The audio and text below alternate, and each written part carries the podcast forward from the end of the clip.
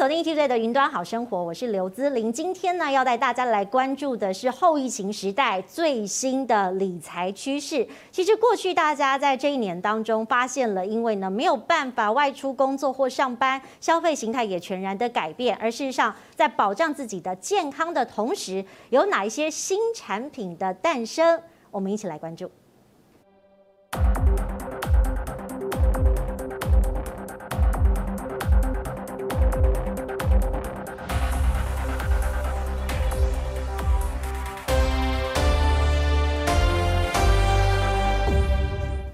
众朋友你可能看到了，最近大家在关心疫苗，还有关心疫情的同时，很多的寿险商品也纷纷出笼。主要是因为呢，过去的这一年来，大家可以关注到一个数字，这个 COVID-19 的病毒呢，在全球带来了两亿三千万的病例数，而且是不断的增加当中。那在这个数字呢，超过了四百七十五万人因此死亡。而如果你把它放到台湾来看的数字呢，疾管署目前统计是一万六千人确诊，八百四十一个人死亡。所以，如果大家想要在这个环境当中保障自己的人身安全与健康，又有理财的概念，保险商品当然就是不可少。那如果呢，大家对于疫苗险跟所谓的疾病险，又有哪一些需要知道的 pebble 呢？今天请到的两位专家跟大家一同来讨论。首先要介绍的是保险专家蔡捷南。各位观各位观众朋友，大家好。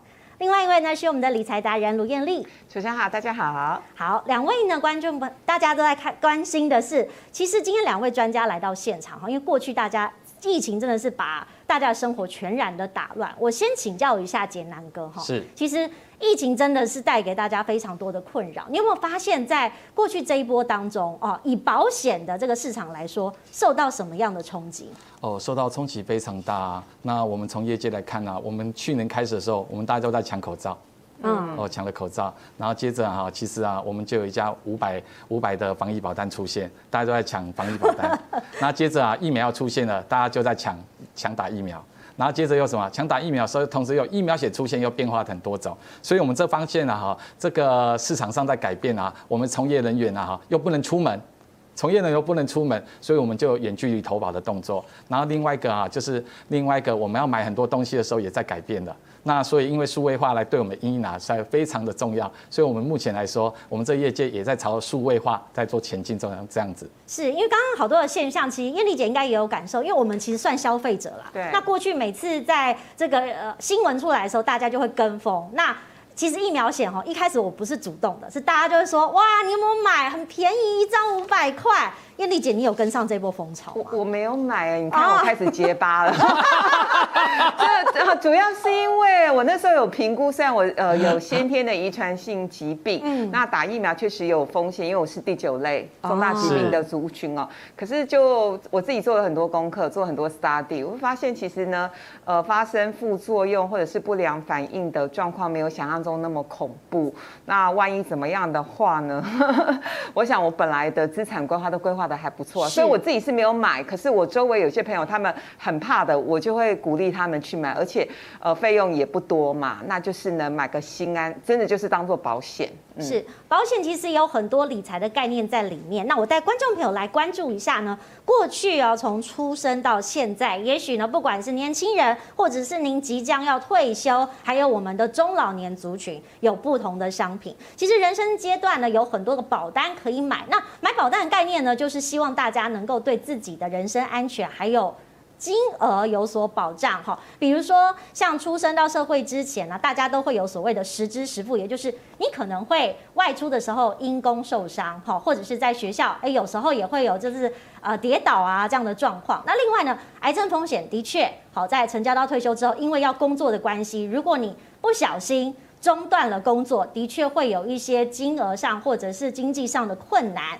那失能的风险，哎，最近我觉得大家也有在讨论。好，从这个出生、退休到死亡，还有重大伤病以及突然死亡的风险。那的确，我们今天有保险顾问跟理财专家在现场嘛，大家都在想说，哇，疫情来的时候，杰南哥，你看到业界关心的是什么话题？那你们保险现在是不是因为所谓的疫苗跟疫情出现了一些新的内容？哦，好，我们从啊哈，我现在有胸，我们面前有两张字卡很重要。嗯、那第一个呢哈，就是 COVID-19 出现的时候，它变成全世界的公敌了。好，第二个有没有发现这两天不是疫苗的问题，是口服药的问题？口服药，嗯、那口服药啊，目前来说啊哈，哦，以后有可能呢，两年后、三年后这个被控制好之后，就好像我们哎哎。欸姐姐，那你得到 COVID-19，那我们等下到楼下去帮你家西药房买瓶感冒糖浆，喝了就好了。有可能两年后就会这样做法。嗯、流感。所以因此啊哈，嗯、我们这一次在台湾，我们的公安呐哈，就是卫安公安都做得非常的好。我们要勤洗手、戴口罩之后，我们竟然发生了一件事情，我们的死亡人数降低了，嗯，非常多。那因此在我们的保险呢哈，我们刚才讲的那个五百保单呐哈，五百保单防疫保单，那其实它是我们的保单中的其中一小项目而已，一小项目而已。我们稍微来看一下。好，我们经常在讲啊，有我们在卖保单中卖三个险种，第一个生产险，哦，就像我们现在类储蓄险。我们内储蓄险，很多人就是把钱放进去，希望它涨，不是涨保障，都是涨一些有没有人家说的生存金，每年可以领一点。好，那另外一个就是我们的资产险，我们这样放进去之后，就是在不痛不痒当中，我们可以在一段时间变成一个养老金，或者是说富贵传承给我们下一代的人。好，资产险。那第三个护产险就是泛指我们现在的意外险、失能险、癌症险、重疾险。那你们想，COVID-19 这种东西，它是个非常严重的病毒。那平常时候我们的肺炎啊，我们肺炎死亡人数就多少了呢？你大家知道吗？嗯，呃，不太清楚，不太清楚哈，不敢乱讲，这个不太清楚哈。我们就由那个就是卫福部来讲好了，卫福部，卫福部，哦，卫福部这个讲的太太重要。我们去年因为这样子啊，哈。好，我们的肺炎呐，我们的肺炎，我们正常就在一万三、一万四、一万五肺炎，所以这次 COVID-19 影响的人其实大概一万五、一万六，是。对，其实相当，但是这次死亡人数呢，非常可怕呢。所以那其他疾病我们都不关心了吗？那去年一共有十七万人寿终正寝，大概十七万三，那前年是十七万五，那大概又少了两千人，所以政府对这一块的慰安公安做得非常的好。我们死亡人数大降，那我们集中的疾病都是什么？我们集中疾病就在癌症啊、心脏疾病啊，还有我们年轻人啊，二十四岁以前都会什么意外最多啦。那二十五岁以后啊，就开始步入四十五岁的时候就癌症最多。哎，所以我旁边有放一本书，这是我多年前多年前阅读的书了。这本书很很有趣，它叫做《长寿医疗》，那前面叫做《失控》。你有没有觉得这失控很有趣？它里面书里面记载啊，哈，就是里面的当事者啊，就是维克多。维克多是一个两百五十岁的人，有三十岁的外表，五十岁的心脏，他的眼睛也换掉了，手也换掉了，通通都换掉，他的二期糖尿病也解决了。所以这时候他已经活到两百五十岁，活到不要不要。那因此啊，你知道吗？我们台湾人现在可以活多久？八十几啊，哦，八十几啊，对。我愿理解，这非常重要。这对我们来说啊，我们来看一下我们的，我们一共会有两张表出现。好，这是第一张表。好，那我们启用的哈，就是我们的第六回合生命试算表。那我们目前的哈，如果女性的哈，女性大概都在八十五岁，男性在七十八岁。但是我们最准确的哈，就是因为用经验生命表。那如果卫福部公布、内政部公布，叫做简易生命表，这两者表不一样。一个是用国人啊再去算，那一个是用我们的经验值去算，所以经验值就可以去修正前面的。所以哈，我们从第一回合到第六回合经历了四十六年，四十六年哦，这时间很长的啦哈。那你看啊，像我啊哈，我是六十二年次，我是六十二年次，我从六十四岁，当时候说余命大概六十五岁的时候啊，大概就要结束了。但是经过四十六年之后，来到我这个岁的时候，我要活到八十一岁。嗯，那像如果燕丽姐哈，您大概长我一点点的姐姐了哈，对，您大概是六十五岁，您更可怕了。您现在目前把一口气突破了，多了二十二岁，所以您未来的第一个门槛是八十六岁。那我们啊，卫部部啊哈，其实还有做一个精准的计划过，如果未来没有癌症的话，如果癌症都可以治疗的话，我们可以多活四岁。如果可以活到九十，就对。如果哎，还没结束，还没结束，还没结束。如果我们的心脏疾病也解决了，我们再多活一点五岁，就是两岁好了啦。好啊，接着肺炎 COVID-19，因为全世界一起来解决这个事情了嘛。嗯。那我们又多活了一岁，所以一共是七岁。所以你第一个门槛就是来到八十六再加七，哦，九十三，耶！还有最重要是什么？我们经历了四十六年，我们的寿命、我们的死亡率降，第五回合跟第六回合差了三成，死亡率就降了三成。嗯，但是整体的寿命是延长了三成，嗯，对不对？三十三人，所以如果基本门槛的话，六八十六去减六十四，是不是二十二岁？嗯，我们刚刚有帮那个烟里计算的了哈。那像我们刚才也说，哎，你好像刚才我们是讲九十几岁了嘛？嗯，那麻烦你再加个二十二岁上去。那请问一下，您现在是几岁了呢？呃，九十三加二十二，一百一百一十五。对，所以哈，各位观众，各位观众，大家有没有？大家要小心的，大家要小心的。我们未来的寿命门槛啊，很阳光，一百零九岁。所以我们下一次啊，在互问对方的时候，我们会互问，哎，我们要跟志玲，我们五年后要去哪边玩，而不是说明年去哪边玩，后年要去哪边玩，我们未来五年要去哪边玩。因为我们的已经活到很长很长了，那政府也一直在解决这个问题，所以未来的余命啊，哈，就是长寿风险才是我们最担心的。哎，其实杰南讲这个蛮有趣的，因为过去我们在这个南部哈，燕俐姐应该很有印象，很多的品牌哈，或者是油饭都会说假霸鸡，好，一百二十岁，当初我们都会觉得它有一点点遥不可及哈，但是现在其实经过杰南的讲解，非常清楚。一百二十的确是一个蛮理想性的门槛，但是要达到这个条件，我觉得应该还有一点，就是刚刚我跟观众朋友介绍这么多哈，其中一个失能的风险。嗯，我我其实看到我身边很多朋友，因为其实我年纪也不小了哈，大家的长辈大概都七八十岁了，好，有一些其实是卧床的。那我也发现他们非常挣扎，因为他们现在要上班嘛，跟我们一样，可是爸妈不健康，那又没有办法真正的有自由活动的能力的时候，哇。其实是很辛苦的，他们的经济来源，他们的生活压力，哇，那个是不敢想象。对，其实呢，不仅是长寿风险，还有呢，万一发生了一些意外或者是疾病的状况，必须卧床的话，我想那一笔金钱的呃所带来的压力，我觉得真的不是报上写写说呃几十万几百万，其实那种心理的压力是真的很难去面对跟处理。那我讲一下我自己的亲身的经验好了，但我爸很健康，我爸今年九十五岁，非常健康哈。对，那我妈妈也。其实好几也都非常健康，可是呢，呃，像我婆婆，我婆婆是几年前得到癌症，那时候她还很年轻，她才七十岁出头。嗯，呃，那呃，因为呢，一检查出来的时候就是末期，所以呢，包括我跟我先生，还有我们其他亲戚，我们讨论的结果就是呢，就是先送安养中心，就是医院附属的安养中心。那当然就是住了几个月，刚开始呢，呃，一住一住进去的时候呢，一个月至少要四万多块，然后再加上其他的营养。养费要喝牛奶什么什么打营养针，他们这样加起来一个月要五万多。那当然就我们经济的状况算是不错，所以呢，我跟我老公就不不觉得这对我们来说会是很大的压力。可是呢，同时呢，我就跟我其他同学聊天，我同学说：“燕俐，你真的太幸运。”他说：“你知道吗？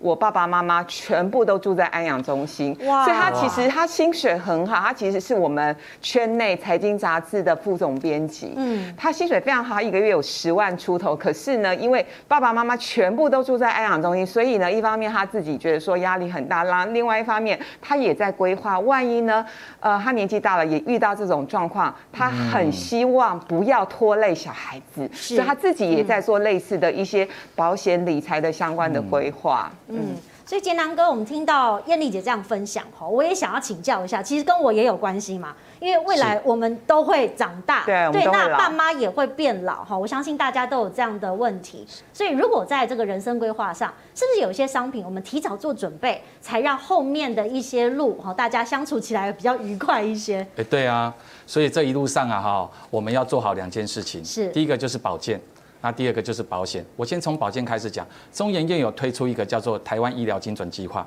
它做了三件事情，非常的重要。第一个就是我们要用药安全。嗯，那，第二个就是预防，预防跟治疗，预防跟治疗就好像燕丽姐刚才讲，有家族病史，嗯，有家族病史，我们就要做预防动作，好啊，预防动作。那第三个就是什么呢？健康管理。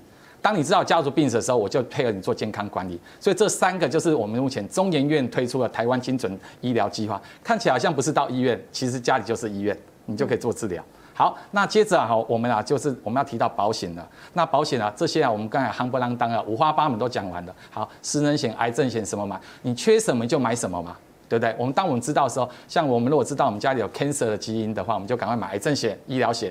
好，那我们有没有想到，我们刚才讲到长寿了，对不对？他们躺在那边躺了五年、十年，老实讲啊，八点八年，老实讲太客气了。我的同学的爸妈有些躺了十五年、二十年，家里的人呐、啊、都有个习惯啊，不愿意让他们走，就是一般照顾得非常好，而且每天帮我们按摩啦，用低收波啦哈，然后早安请安呐，然后睡在他旁边用小床自己照顾，非常的多。所以啊，我们目前面对的另外一个风险更可怕，就是长寿。嗯，对不对？当我们可以前面都避开这些疾病的时候，长寿才我们最可怕。如果我们预计啊，我们活到八十六岁，结果当当到那一天，我们钱都花光了，看这怎么办呐、啊？对，接下来就要有一些事前的规划。我带观众朋友来看一下，其实我们讲了很多风险哈，包含了刚刚我们讲的这个问题。其实如果你可以事先的请专家来帮您做一些规划。会是有帮助的，因为过去呢，大家讲到寿险会买什么呢？我先分享一下我个人的经历哈。观众朋友也看到，我们以前都会买终身寿险嘛。那缴费的年期呢，其实我很多听到是二十年的，早期都是二十年的哈。那现在，因为我知道大家会觉得啊，这个钱如果全部放在里面有点辛苦啊，有六年期跟十年期都是终身。那因为保费比较高，所以后来我也发现很多人不卖终身寿险了哈，很多人在调整他们的商品线。另外是定期寿险，哈，有一年期的。那一年期的，因为呃保证年龄它就会有一个相对的限制，那保费便宜。不过呢，弹性的调整保证保险者、保障者会比较适合定期的部分。那小额的中老的这个寿险的这个部分呢，你可以看到分为六年、八年、十年、十五年跟二十年。那当然它也会比较便宜，不过呢它没有办法添加附约。那另外最后就是一种投资型的寿险。投资型就等于说，哎，你可能每个月哈扣一定的款项，那不管是定期或是终身，你的额度跟保障可以在你合约的期间内再来做调整。那杰南哥，如果你看到这么多类型哈，假设我们现在都是青壮年族群，哎，工作能力还不错哈，收入也不错，那我是不是可以先做一些准备？你给我一点建议。好哦。这个就很奇妙了啦，哈！我来我，我来分享一下近三十年来我们的银行的定存利率好了。好，好，我们现在回到三十年前啊，就是那个就是我们啊，有些人刚出生那一年，八十年，八十年那一年呢、啊，我们的定存是九点五 percent。你看我们的字卡，我们字卡就告诉你了，九点五 percent。那按照七二法则概念呢、啊，哈，燕丽姐，七二法则概念呢、啊，我如果一百万。好，那我如果有这个十 percent 啊，大概七年啊，我们就可以多一倍了。对，翻一倍。所以哈，我们早期我们在八十年那时候退休的人呢，哈，大概手边只要存个二十两百万、三百万，大概就蛮好过的了啦。好，好，可是事隔今天呢，哈，我们从八十九年啊，网络泡沫化，那接着啊，九幺幺事件，是，好，还有 SARS 事件，还有我们的九七年最有名的金融大海啸，好，接着就是我们呢一百零九年启动的 COVID-19 的这种世界病毒了哈。那你看啊，每一次啊，每一次只要重大事件完之后，我们台湾的利率就会往下修一点，修一点，修一点。那并不是因为这些影响到我们，因为我们的台湾已经进入成熟国家了。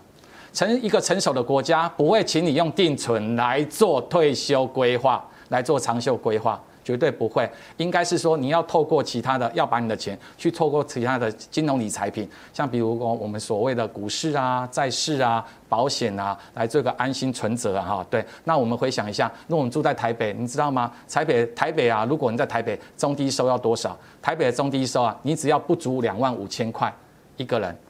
你的定存里面，你的活存里面没有十五万，你住的房子是八百七十六万以下，符合这三个要点的话，你就可以向我们的柯 P 市长申请我们的中低收入啊，摄影棚里面有很多可以申请哎，真的吗？真的吗？哦，对对对对对，对年轻人这个薪资还是相对来说低哦。对，所以我们在选择这个商品的时候哈，目前来说，今年卖的最多，而且大爆量的大爆量的哈，就是啊，我们今年传统保单都四维嘛，那为什么会四维？好，我们来看一下。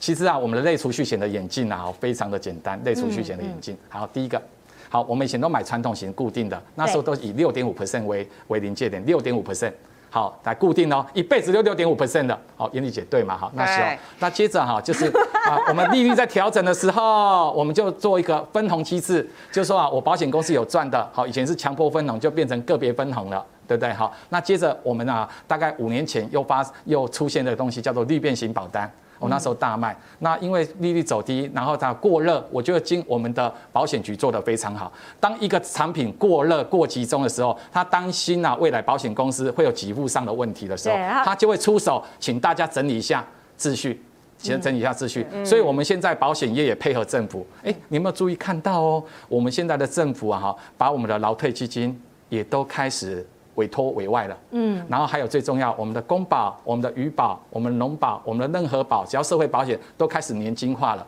其实政府就在因应未来我们活得太久，然后在财政收入的方面会入不敷出，所以因为这样子哈，有三个东西的，第一个啊就是大浪来的时候，股市好的时候，还有第二个就是低利的时候，还有保险公司作为配合大推，所以我们出现的一个叫做类全委的保单，我都把它叫做管家保单，是这样子。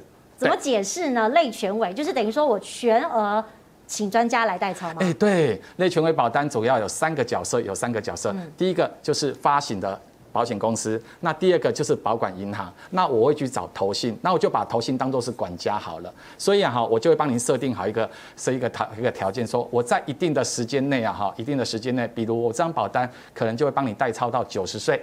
好，当然您放进来啊，你把钱放进来，我会帮你代操到九十岁。哇，那这个保险的这个投资的管理员他自己要很长寿哦，不然因为他的客户也都活很久，对不对？对啊，所以啊哈，在这管理员不只要长寿而已哦，他还要做好几个机构。第一个，我们过去啊哈，我们在买所有基金，台湾的基金大概就三千多档了啦。那如果再加上啊海外啦不管理的啦哈，破万档都有了。嗯。哦，股海茫茫，机海茫茫，这么多，我们怎么去挑？我们的印象当中，我们就要跟谁走？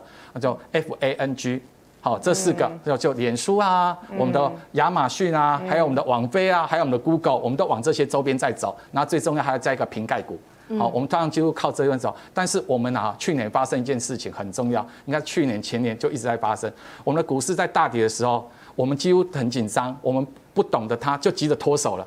就卖掉了，可是这些专业经理人可以这时候稳住我们，因为它是一个系统性的风险，是系统性的风险。只要系统性的风险，透过专家，他可以慢慢意识到这个该卖，这个不该卖，他就会慢慢的告诉我们。所以有时候在设计这个保单的时候，我们当时有思考，哎，时间一定要很长，还要有闭锁期，不可以让它像基金在那边玩，你知道吗？有些人喜欢玩基金，所以基本上我们这种保单一进场，我们都要闭锁三年。就这三年，如果你要出场啊，就要出场，就要扣人家说出场费用，违约金，对，违约金。那最重要的哈，就是这个投资团队有没有够宏观，宏观，还有他的管理的资产的规模大跟小，大跟小。所以啊，如果你在挑这种管家的时候啊，其实啊哈，我常讲啊，我们在请管家，有人会扫地，有人会煮饭，有人会看门，那你就要看你的属性是什么。那牢记这一点。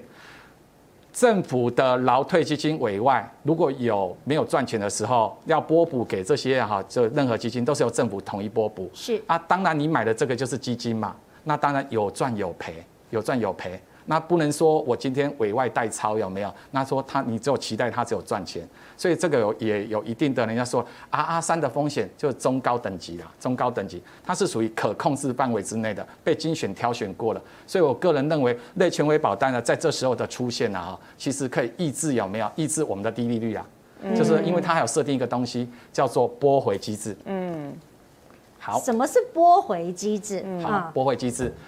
我们再次强调哈，保险局一直告诉大家，你只要从类权威拿出来的保单，不是叫做利息，它是从你的本金配回来。所以你牢记这一点，你让你的本金如果一直长大，你一直拿回来就没问题了。就怕你的本金不长大，一直拿回来，哦，反正就越来越少。对，所以我们一定要提醒大家，好，所以你找一个专业代操的非常重要了。那我们就设定好这个，就是我们固定好，我们就参照。我们就会制造一个叫做现金流了，嗯，每个月拨回，那我们就好，我们就年化拨回率四 percent，那四 percent 大概就符合我们现在目前生活需要使用了。那中间如果有像基金一样，就未来啊，在三年、五年、六年，我们一个提解机制，也可以做赎回动作。好，那这赎回动作在你九十岁之前，你都可以做，你都可以做。你觉得哎，现在还不错，我需要笔养老金，我就把它带回来了。那另外一个啊，因为它是结合三家。就是我们的保险公司、保险公司、我们的银行，还有我们的投信三个合作，所以我们设计一个年金平台。就是说，如果你想要早点进入的话，早点进入年金平台的话，就是变成每年领一次，好，不用十二个月再领了，我们一年领一次，我们看六年后就启动。那我们也可以让你一路前面有没有？哎，说我要做一个累累存。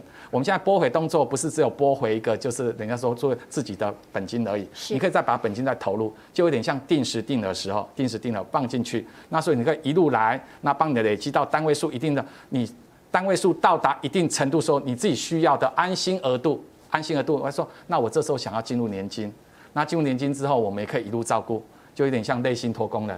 好，类信托，你这时候你可以自己九十岁了嘛？那我们就一路拨到一百一十岁，对，所以这长中啊，好，其实类权益保单是个好保单，但是我们要慎选管家。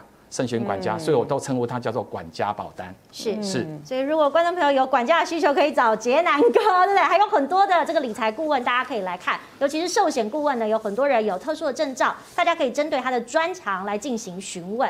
那当然也有很多人会问艳丽姐哦，因为艳丽姐过去跟很多年轻人接触，他们也会很好奇说，因为我们是消费者嘛，我们的资讯要从哪里来？对，其实当然，呃，现在网络上有很多的理财平台可以参考。那有些是民间自己研究开发的，那有些呢有呃比较有一些政府的角色。那当然，如果有一些有政府角色的话，第一个可信度比较高啦。那第二个就是说比较不会有其他的意外的事件，比如说最近很多一些诈骗事件等等。所以呢，我今天跟大家分享推荐两个网站啊，一个是金融智慧网，这个网站其实哎我超喜欢的。就如果你是理财小白，你一定要上这个网站。为什么？它除除了一些文字的叙述之外，它还有很多的影片给大家做一些参考跟学习。比如说，啊、呃，房贷要怎么贷啊？然后呢，你可能呃。可以贷到多少的利率？还有呢，比如说像外汇，有些人哦喜欢买美元，那有些人呢要去日本玩，当然现在不行了哈。可能过一阵子大解封之后呢，你要出国玩，那你换汇要有什么样的一个知识啊？那更不要说信托。其实过去大家都会觉得说，哎，信托不是有钱人家才会做的事情，没有，现在信托的门槛是降的比较低了，因为大家都希望呢能够做好我们的老年退休的规划。那所以这些呢。相关的讯息都在呃金融智慧网里头。那刚好特别提到，它除了一些文字的叙述之外，我觉得它非常棒的地方是，它好多支影片哦，然后都讲得非常的浅显易懂。所以呢，呃，如果是理财小白或者是一些理财新鲜人，大家对于这些金融知识会觉得比较不知道怎么起不不得其门而入的话，我觉得这个网站大家可以去上去逛一下，一定会有很多的收获。那另外就是基富通了啊，基富通它其实有一些。保险的规划，同时呢，他也可以下单买基金。我自己还蛮常上基富通的，嗯、好，我自己大部分的基金也都也都在这边下单，因为也是有一些优惠活动啦，欢迎大家把握啦，好不好？对，因为现在其实数位化哈，尤其在转型上，我相信呢，很多数位的工具让大家呢，其实在年轻人买的时候有更多的优惠可以来进行我们的购买的行为。那如果说观众朋友你可能看了这个我们未来长期规划之外，有时候也会问。那我短线上的问题要怎么解决呢？我们先来看哈，过去大家都说疫情造成了很多人失业的问题。四月份的时候呢，我们五月底的统计是大概四千多人。好，那个时候大家都觉得说，哇，这个疫情啊没有办法，就是失业放无薪假。现在最新的统计到八月底已经呢攀升超过五万人了。那我相信放无薪假的可能不只是个人，有时候是整个家庭都在放无薪假，因为他可能没有实体的需求了。所以这个时候。政府就推出了一个所谓的劳工纾困的贷款，那你可以想哦。保单也是这样的概念。其实我们在保单纾困贷款跟劳工纾困贷款上，哈，当初四点零的时候的确有提出来。那申请的对象呢，除了政府呢明定的五大条件之外，其实你可以跟寿险公司来申请保单的纾困。那其实从七月一号开始，额度有十万元，利率是百分之一点二八。那当然这个活动已经截止了。好，那你可以看到劳工的纾困呢，是从六月份就开始先申贷，那条件。比较严苛一点，所以我要先问一下杰南哥哈。过去大家都说，哎，政府利益非常良好啊，但是很多人好像申请不到，哎，那我没有办法有这个权利的时候，我应该要怎么样去开源哈？因为真的是没有办法，我现在放无薪假，我手边都没有资金可以运用。好。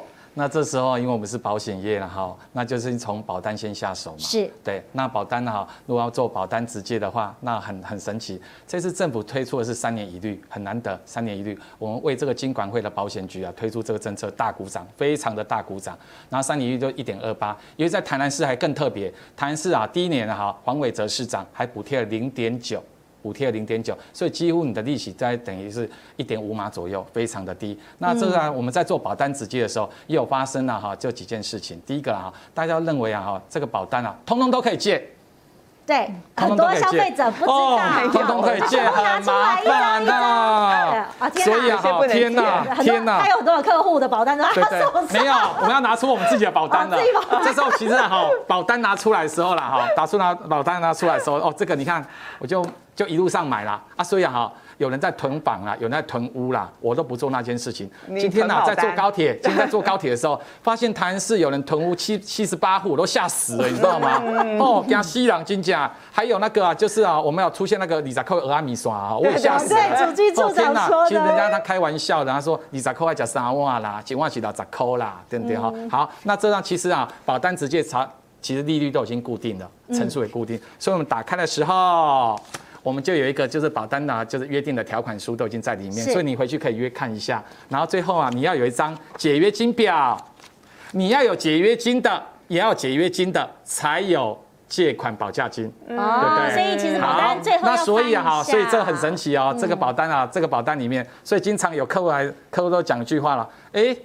为什么我这么多张保单都不能借？其实就是满手的医疗保单，对，还有健康险保单。好，那这之后就跟到大家报告一下，那些保单为什么没有解约金？因为它有三个字叫做脱退率，嗯，脱衣服的脱，退掉的退，脱退率，我就把它叫做叫做什么，知道吗？脱对保单的费用，脱对保单，中途你可能买了这个东西，它已经设定好，我们要走到终点二十公里，十五公里走了，我也不退你钱；十公里走，我退你钱。那有人会早走吗？对，我早走就是喝咖啡走了。那有人是不要这张保单，所以用脱退率，所以他就没有了。所以这样我们在做借款的时候，它非常的简单，它也不用连，它也不用连征啊。燕俐姐，我们不用连，我们每次要去贷款就要连征，也不用手续费，你可以今天早上借，明天早上还都可以。那最重要要三个风险，我们要提醒大家一下，这个非常的重要，这个非常重要。第一个，我们的保单啊，借给你钱，我们不会再去做催收动作了，我们都不会去催收，因为它是你自己的本金，你自己的本金，所以你借走了哈，我就按照我们的约定来加计利息。好，那第二个哈，就是如果如果你借了你又不还。我们也不会催你啊，所以到时候你的保障可能会缩水，可能到时候你领的钱啊，会变少，对，还有保单呐哈，最重要是担心啊，你借的太多了，借到一定程度的时候，保险公司没有那个钱可以帮你就去做保障计划了，那所以我们会在三十天内通知你，叮咚，你的钱不够用了，你的钱不够用了，那所以啊，这时候你就要在三十天内解决这个问题，嗯，那如果没有解决这个问题的话，保单会进入停效，不用担心，金管会有一个佛心政策。如果一旦进入停效之后，六个月内你只要缴完缴钱进来，缴完之后它就会恢复正常，不用告知。嗯，那可是第七个月到第二十四个月的时候就要采告知为行为，你要告知完之后有保险公司同意，所以不要轻易让你的保单做停效。所以我们在做保单的借款的时候有几个做法，有几个做法。第一个，先借台币再借外币。嗯，先借台币再借外币。然后先借终身，再借定期，这个非常的重要。如果没有做好这个啊，哈，还有最重要，如果我们有低利的，就先借借低利。对，当然了，越利息越多。对啊，所以你要想，如果你手边都是满手都是美金保单，可能你就要担心一件事情了。可能这时候你要应急的话，搞搞不好你会觉得它是地下钱庄。嗯，对，我有这个经验呢。我其实也要问一下艳丽姐，因为其实过去我。在这个资金运用上哈，我们早期啊，就是因为觉得啊有点贪心啊，不不好说哈。美金的利率真的比较高嘛，所以我们当时就觉得说，哎，买美元的保单真的是比较划算。但没有想到，真的其实大家都会遇到有急用的时候，你去借的时候，有时候保单直借，哇，这个实在不是很好借，因为借了哇，觉得利息的压力非常的大。对，就跟这个杰南哥讲的一样。所以是不是在这个资金的操作上，燕丽姐有什么样的建议？对，因为其实呢，难免会遇到一些意外状况。那如果说当你手头真真的很紧的话，可以有几个借钱的管道了。那第一个当然就是刚刚呃协理讲的，就是保单的部分。那保单啊，我对保单的定义是这样，我觉得保险就是人生最后一道强而有力的保障。就是呢，不管你是生病什么什么，就是看你买什么保单，那你一定会有一些给付跟理赔。那第二个就是说，当你遇到一些急难。然后你又不好意思开口跟亲戚朋友家人借钱的时候。哎，保单借款其实真的是非常的方便。那我们也可以看到它的利率其实相对来说是蛮弹性的哦。一般来说是二到六趴。刚刚协理讲的那个就是我们因为纾困的关系，那个一点多是只有只有这一次啦，平常不是都一点多，好不好？大家不要误会了。那可是相对来说，它跟其他的理财工具比较起来，二到六趴还是相对的便宜跟优惠这样子。那手续费呢也没有，而且它的好处是随借随还。所以其实我觉得保单借款对一般的民众来说呢，算是相对方便啦。那呃，相较之下呢，像小额信贷，小额信贷它的利率就比较高了哈。一般来说大概是四到八趴，呃，手续费是有的。而且呢，如果说呃时间到了你没有还的话，银行哦照三餐打电话给你，对，他会一直催款。催款。对，嗯、那甚至呢，如果说你实在是没有能力还的话，其实联征中心上面就会发生比较大的重大的信用的瑕疵，所以这个部分大家要注意一下。然后信用卡的部分呢，额度是呃，就是它的利率其实是更高，五到十五趴之间。呃，通常会用信用卡去借钱的人，真的是。鸡飞狗跳了，是 就是呢，他觉得连保单都来不及，或者是他真的非常非常的急，然后他也没有其他的保单可以做一些应急的话，才会用到信用卡去借款。那手续费也蛮高的哦。那它的好处呢，也是随借随还的一个状况。那再请给我用一分钟的时间，我把保单借款讲一个小故事。我妈妈这也是一个真实的故事。我妈妈呢，其实呢，她有入股那个安养中心，那当十年前入股的。那其实我一直很好奇，她怎么会有。钱去入股安养中心。后来上个礼拜我跟我妈聊天，我说妈，那你钱到底哪来？因为算是业外的投资嘛。那就主要是因为当时他的朋友要成立安养中心的时候，资金不太够，然后就找我妈妈来合伙。我妈就说。女儿，偷偷告诉你，其实是保单帮我的忙。就是呢，我妈资金不太够的地方呢，她就把保单拿去做了一些借呃贷款的动作。那当然，一方面利率低，然后另外一方面，她现在的回收的状况非常的好。所以呢，就是说，当然我不鼓励大家都用保单去做投资，但是呢，如果你遇到了一些意外的状况的话，我觉得保单借款是确实是比较弹性的。对，其实弹性这件，我觉得随借随还哈，它就是你如果有钱的时候就赶快还多一点嘛，就比较不会有所谓刚刚讲的这个。利率一直滚来滚去的困扰，那我请教一下协理哦，如果是这样的话，你有没有一些建议可以给观众朋友说，我们在寿险的规划上有哪一些商品，怎么样做配置？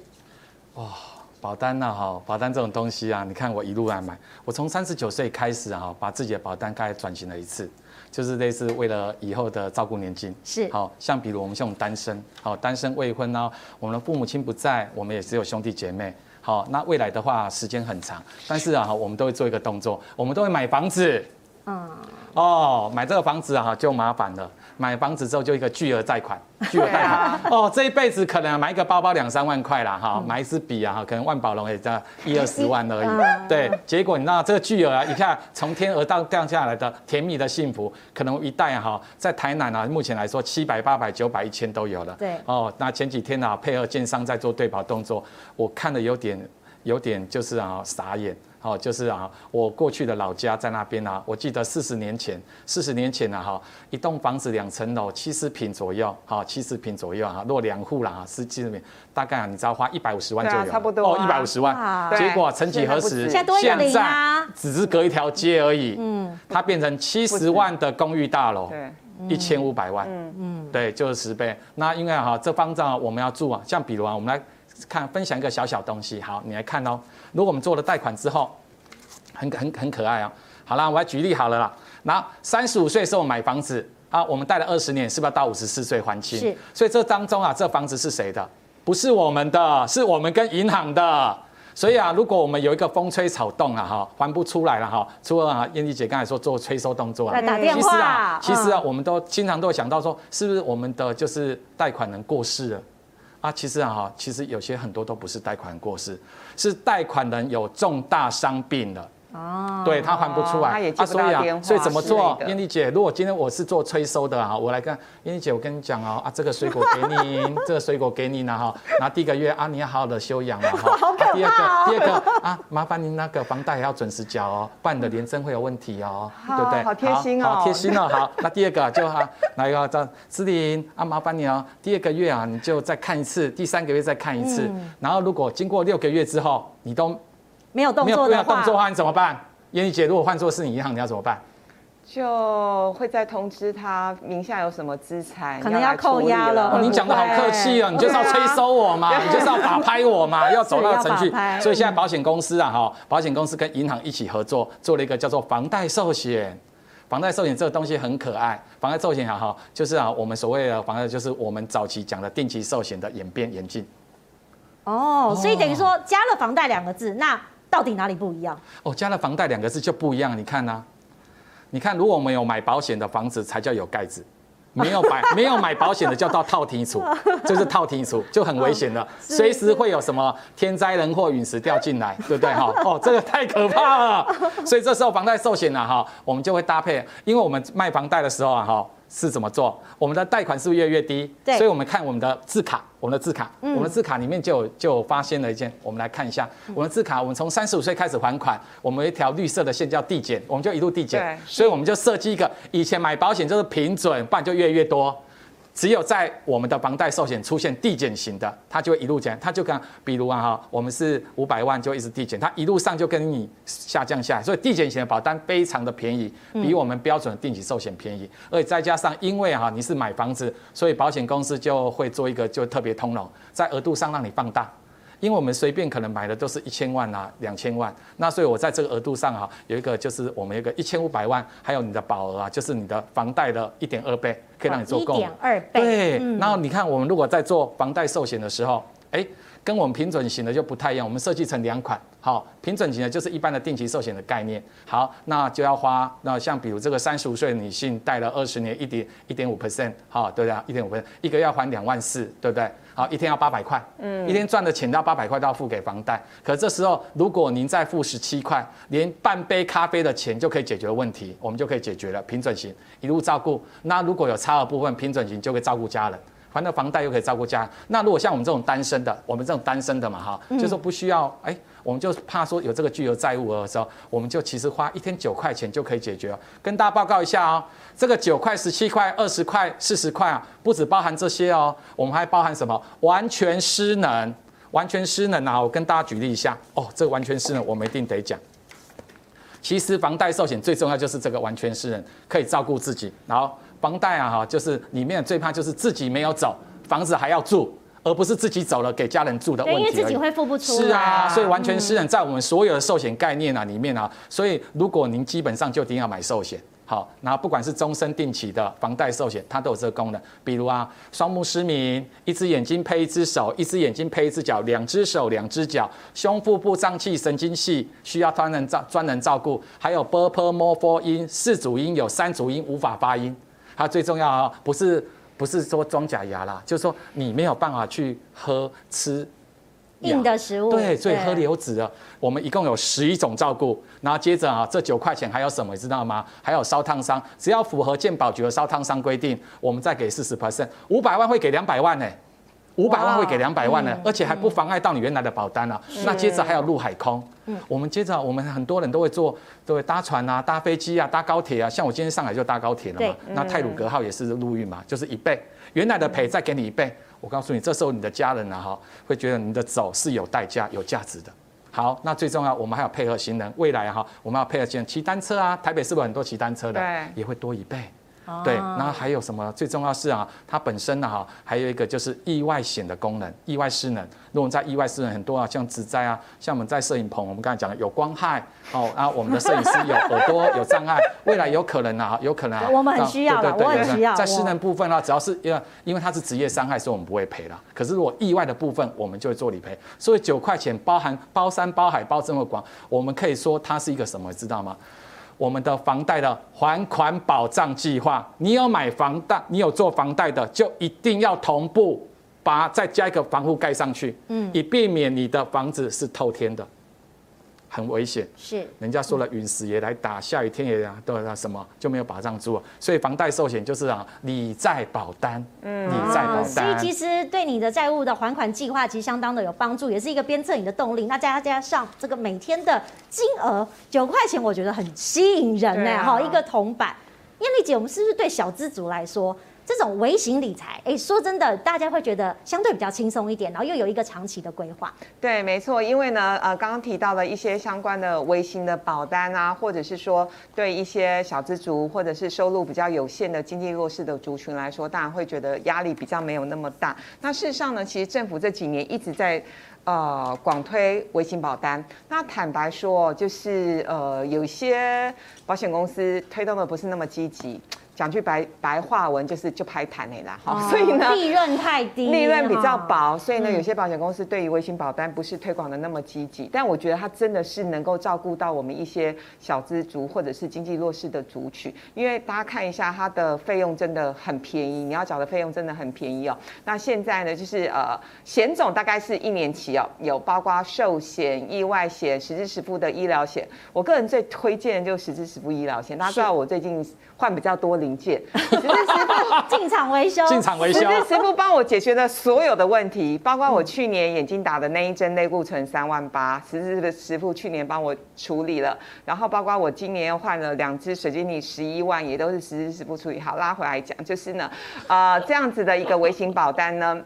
包括寿险、意外险、实支实付医疗险等等，它的保额的上限大概是五十万、五十万跟三万。那当然哦，因为你保费比较低，所以你的保额相对来说，因为一般民间卖的可能就是。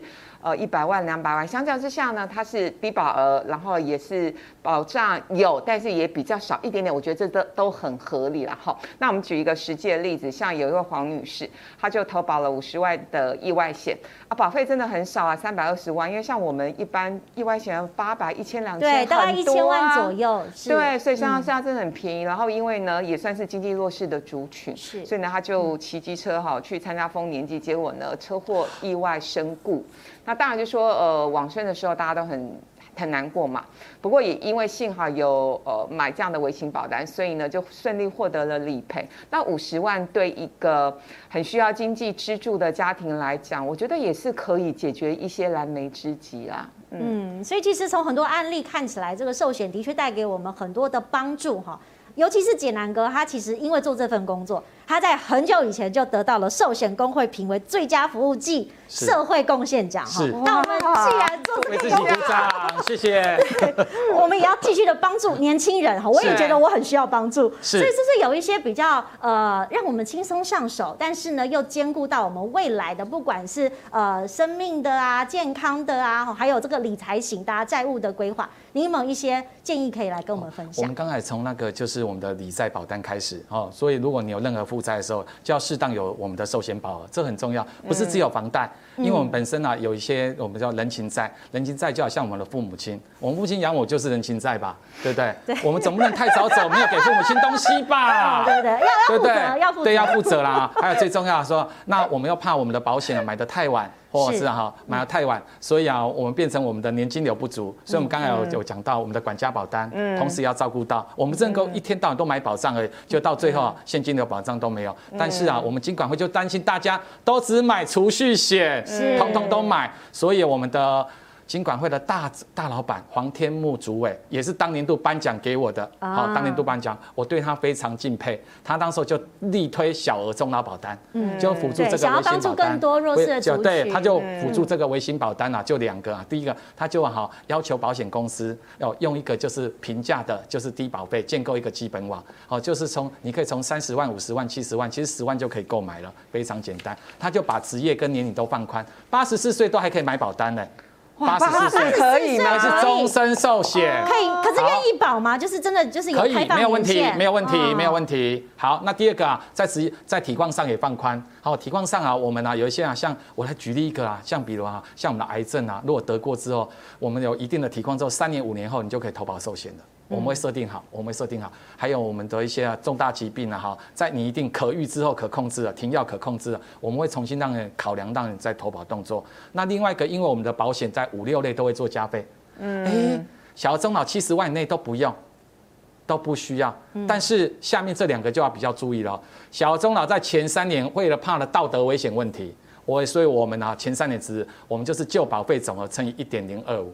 做理赔动作是第四年才有开始完整的保额，所以我们来做分析一下，我们来做分析一下，这个就是我们的小额中老跟一般寿险了哈。我们小额中老是针对就是体况啊太晚保的人呐，太晚保的人，所以您看一下，八十四岁可以投保，可正常的寿险到七十岁就终了，我们就不。那另外一个，如果你想买额度大的，就得买一般寿险，对，额度大的好。那还有职业问题，如果你今天的职业是高危险群。好，消防员，我个人建议就要先从一般寿险开始买。嗯，好，即使他加费也无所谓，是因为他买的额度可以比较大一点。但是如果你今天体况差一点的，我们就从小额中老开始吧。好，第一个他不用加费嘛，所以你看五十五岁的女性投保二十年十万块的保费，哦，正常它便宜有两至三成没有错，但是便宜一定有便宜的问题嘛。对对，所以你看那个加费，如果我们一般寿险它可以加费等级这么多，如果我买十万的话，如果我今天体重太重了一点点，可能加你一百八十块。嗯，那可最终到八百二十块，我们的做法是这样子，所以我们两者哈，如果是建构基本网太晚买的，那如果纯粹要加强保障的，我针对哈，我觉得从小中老师我们目前金管会大推的国民保单。是，所以今天非常谢谢两位带来这么多精彩的分享。那最后，其实我要请这个建南哥来讲一下，说我们规划思考最后呢有三个重点要提醒大家。是我们规划重点呢，我们要做三个。第一，我们第一个叫做留心，好，小心，好，第二，第二小心，第二个留意。注意缺口，小心缺口。那第三个是什么？留财，留得青山在，不怕没柴烧。所以这很重要，最终收益一定要先照顾自己，先照顾自己，然后再做能够照顾到家人。第二个，安心的额度，你觉得多少多寡都由你自己决定，不要自己啊好高骛远买到很多。那最后就是保证的时间。非常感谢，好，非常感谢两位精彩的分享。更多内容请继续锁定我们的云端好生活，我们再会。